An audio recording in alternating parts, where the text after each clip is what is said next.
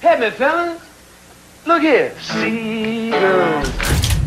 There's no quitting now. You understand? Uh, hi. Look, look, this has just got to stop, okay? This is this is wrong. You can't just go around breaking into people's houses like this. Bruce Willis es uno de los actores más célebres de Hollywood, famoso por sus películas de acción, aunque mucha gente no sabe que de joven sufrió de tartamudez y de cierta manera para superar ese problema tomó cursos de teatro. El año pasado su familia anunció que se retiraba de la actuación tras haber sido diagnosticado con afasia, un trastorno del lenguaje. Y no hace mucho, la familia informó que ahora disponían de un diagnóstico más específico.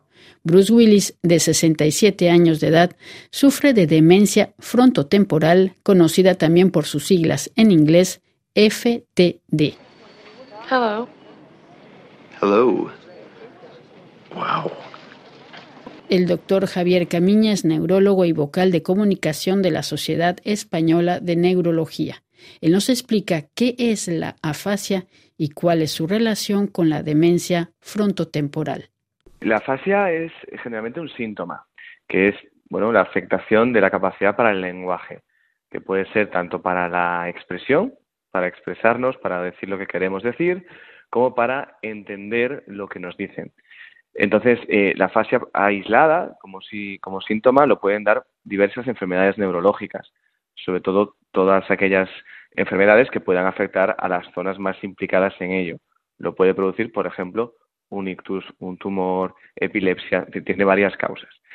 Otra cosa es la afasia primaria progresiva, que es eh, lo que eh, presenta Bruce Willis, que ya es una enfermedad neurodegenerativa y que eh, va vinculada eh, en vamos, a dos grandes enfermedades eh, degenerativas, que serían o la enfermedad de Alzheimer o la demencia frontotemporal, que en este caso es la, enfermedad que está detrás de esta presentación. Y la demencia frontotemporal es, pues digamos, una enfermedad neurodegenerativa que afecta a personas habitualmente entre los 55 y los 65 años, o ahí es cuando habitualmente se inicia, y en las cuales, pues cuando los síntomas iniciales son del lenguaje, empiezan, digamos, con esta presentación. Eh, las personas pueden tener dificultades para encontrar las palabras correctas o su lenguaje em, es incorrecto gramaticalmente, les cuesta construir eh, las frases y eso, digamos que es la presentación inicial, al menos en los primeros años. Habitualmente, como la enfermedad avanza, se van sumando otros síntomas asociados que pueden afectar a, atención, pueden afectar a la conducta, tienen varias eh, posibilidades. A diferencia, digamos, de la enfermedad de Alzheimer, suele afectar a gente más joven y tiene también una predisposición genética más alta. ¿Por qué se llama demencia frontotemporal? Eh, se debe fundamentalmente a que en los estudios de, imagen eh, estructural del cerebro suele haber una atrofia más localizada en estas en estos lóbulos cerebrales a nivel frontal y temporal.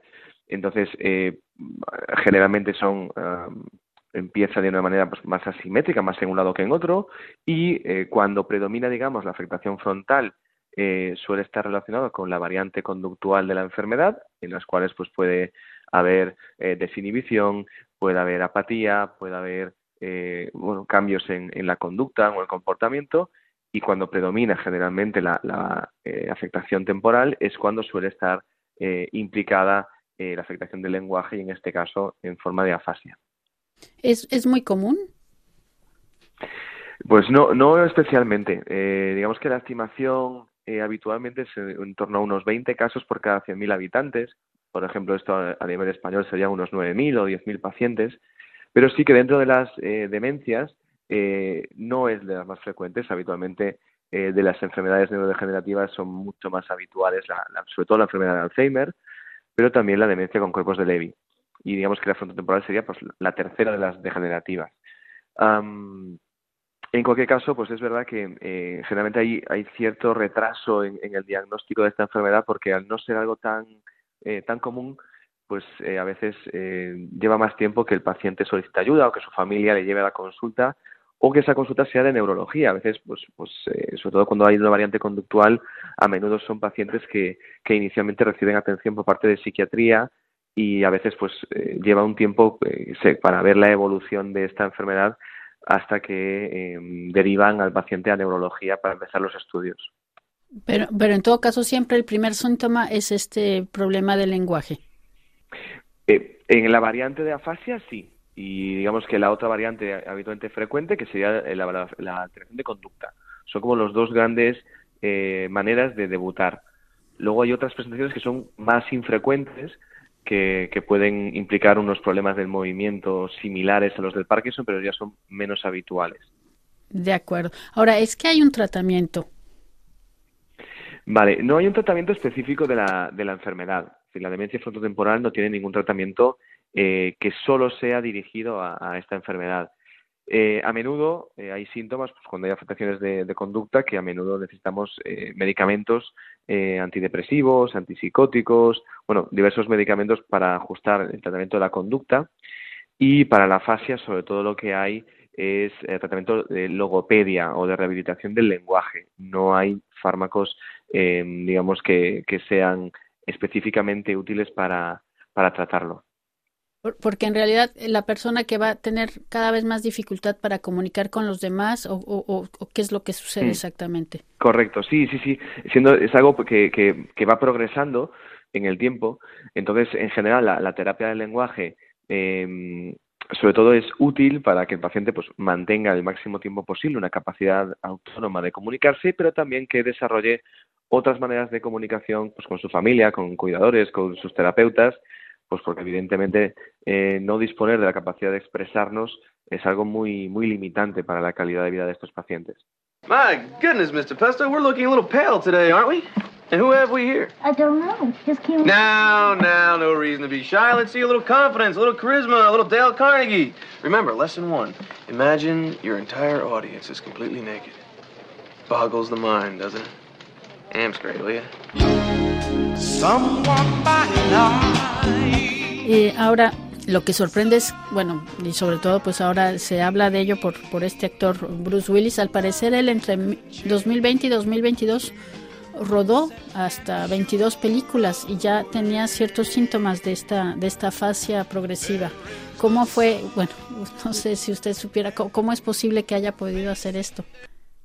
Bueno, porque inicialmente son síntomas eh, probablemente más leves y a menudo, pues bueno, dependiendo de, los guiones de esa película, de las participaciones, eh, si hay una capacidad memorística adecuada, eh, que, no tiene por qué verse afectada inicialmente, eh, puede haber participado. el resumen, en cierto modo, es que, digamos, me imagino que cuando pide ayuda médica es en 2022, que es cuando sale a la luz la, la noticia original de la fascia. Entonces entiendo que en esa progresión paulatina de la enfermedad, eh, habrá llegado a un momento en el cual ya las dificultades le impedían hacer su, su cotidianidad. Hay que tener en cuenta que casi todas las enfermedades neurodegenerativas la instauración de los síntomas es lentamente progresiva. Y, partiendo de ahí, habitualmente los, en los años incluso previos, en, varias enfermedades, pues puede haber alteraciones del ánimo y, y, otros síntomas que a veces pasan un poco desapercibidos y solo a posteriori identificamos que son síntomas premonitorios. Entonces, me imagino que, que estos papeles, pues bueno, pues entiendo que quizá con su capacidad memorística aparentemente conservada podía más o menos eh, ir saliendo del paso. Desconozco si había una dificultad específica, pero entiendo que cuando él pide ayuda eh, era porque, bueno, porque ya veía que no tenía la misma facilidad para llevar a cabo su, su actividad laboral. Ahora, ¿cuál es la evolución de esta enfermedad? Es decir, ¿que ¿también va a afectar otras partes del movimiento del cuerpo o, cuál es la, evolución? Pues es previsible que, pueda ir afectando también a otras, a otras eh, situaciones. Es decir, es cierto que sobre todo el lenguaje va a ser lo que, digamos, va a predominar, pero eh, a posteriori puede afectar también a, afectación de memoria, eh, de memoria o, problemas conductuales. depende mucho de la evolución de cada paciente. en ese aspecto, a veces hacer pronósticos es, más complicado y también porque la demencia frontotemporal en el fondo lo que eh, une a varios síndromes. Eh, lo que es más específico es la, afectación o la atrofia localizada en esos lóbulos y, que no funcionan bien, pero a la hora de progresar a menudo se pueden solapar con otras enfermedades neurodegenerativas. Por tanto, hacer un pronóstico es complicado, pero podemos entender que, siendo algo progresivo, pues que eh, el año que viene, dentro de tres y dentro de cinco, pues eh, los síntomas del lenguaje estén eh, progresivamente peor que ahora. Y veremos, pues si hay problemas, pues eso, de, conducta, de ánimo o, que pueda haber problemas de movimiento. Y por ejemplo, los, hay problemas también de lectura y de comprensión, o sea, como por decir así, el input. Hmm. No, no, no tiene por qué haberlos, o no son, no suelen estar tan afectados como la, la expresión.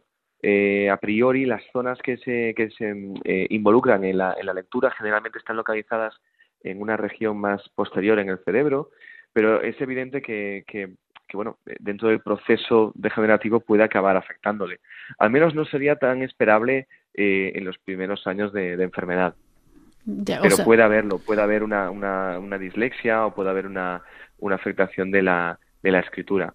Pero en todo caso es como, al, parecer al principio es como muy lento entonces. Sí, e, el tema sobre todo que ahí depende también de la, digamos, de, la capacidad del, acumulada del, lenguaje de la persona, del vocabulario, de si una persona habla es monolingüe o es bilingüe o trilingüe. Entonces, eh, no es lo mismo, digamos, eh, perder capacidad de lenguaje en una persona políglota que en una persona con, bueno, con un vocabulario más reducido. Entonces, en ese aspecto, em, a la hora de ir perdiendo capacidad de, expresión, eh, importa la velocidad de la evolución de la enfermedad, pero también desde qué punto, desde qué reserva eh, lingüística eh, empieza el proceso. Muy bien, pues no sé si hay algo importante que quiere usted recalcar ya como conclusión. Sobre todo, eh, animar a las, aquellas personas que tengan cualquier síntoma neurológico, que identifiquen como que pueda ser algo progresivo y sobre todo a partir de 50 años que, que visita con neurología. Porque muy a menudo muchas quejas eh, en general de atención o de memoria no tienen ningún problema neurodegenerativo detrás, pero a menudo si, si lo puede haber, eh, la intención pues eh, llegar al diagnóstico lo antes posible permite sobre todo entender eh, los fallos que puede estar cometiendo esa persona en su día a día y, podemos ayudarle, aunque no haya en este momento tratamientos curativos para estas enfermedades neurodegenerativas. Bueno, pues muchísimas gracias, doctor Camiña, por estas informaciones. Un placer. Un saludo.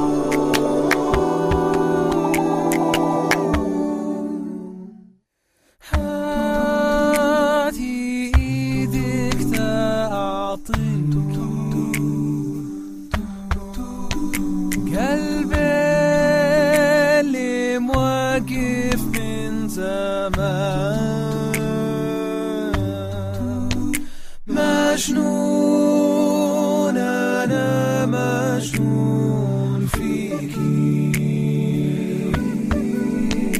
ما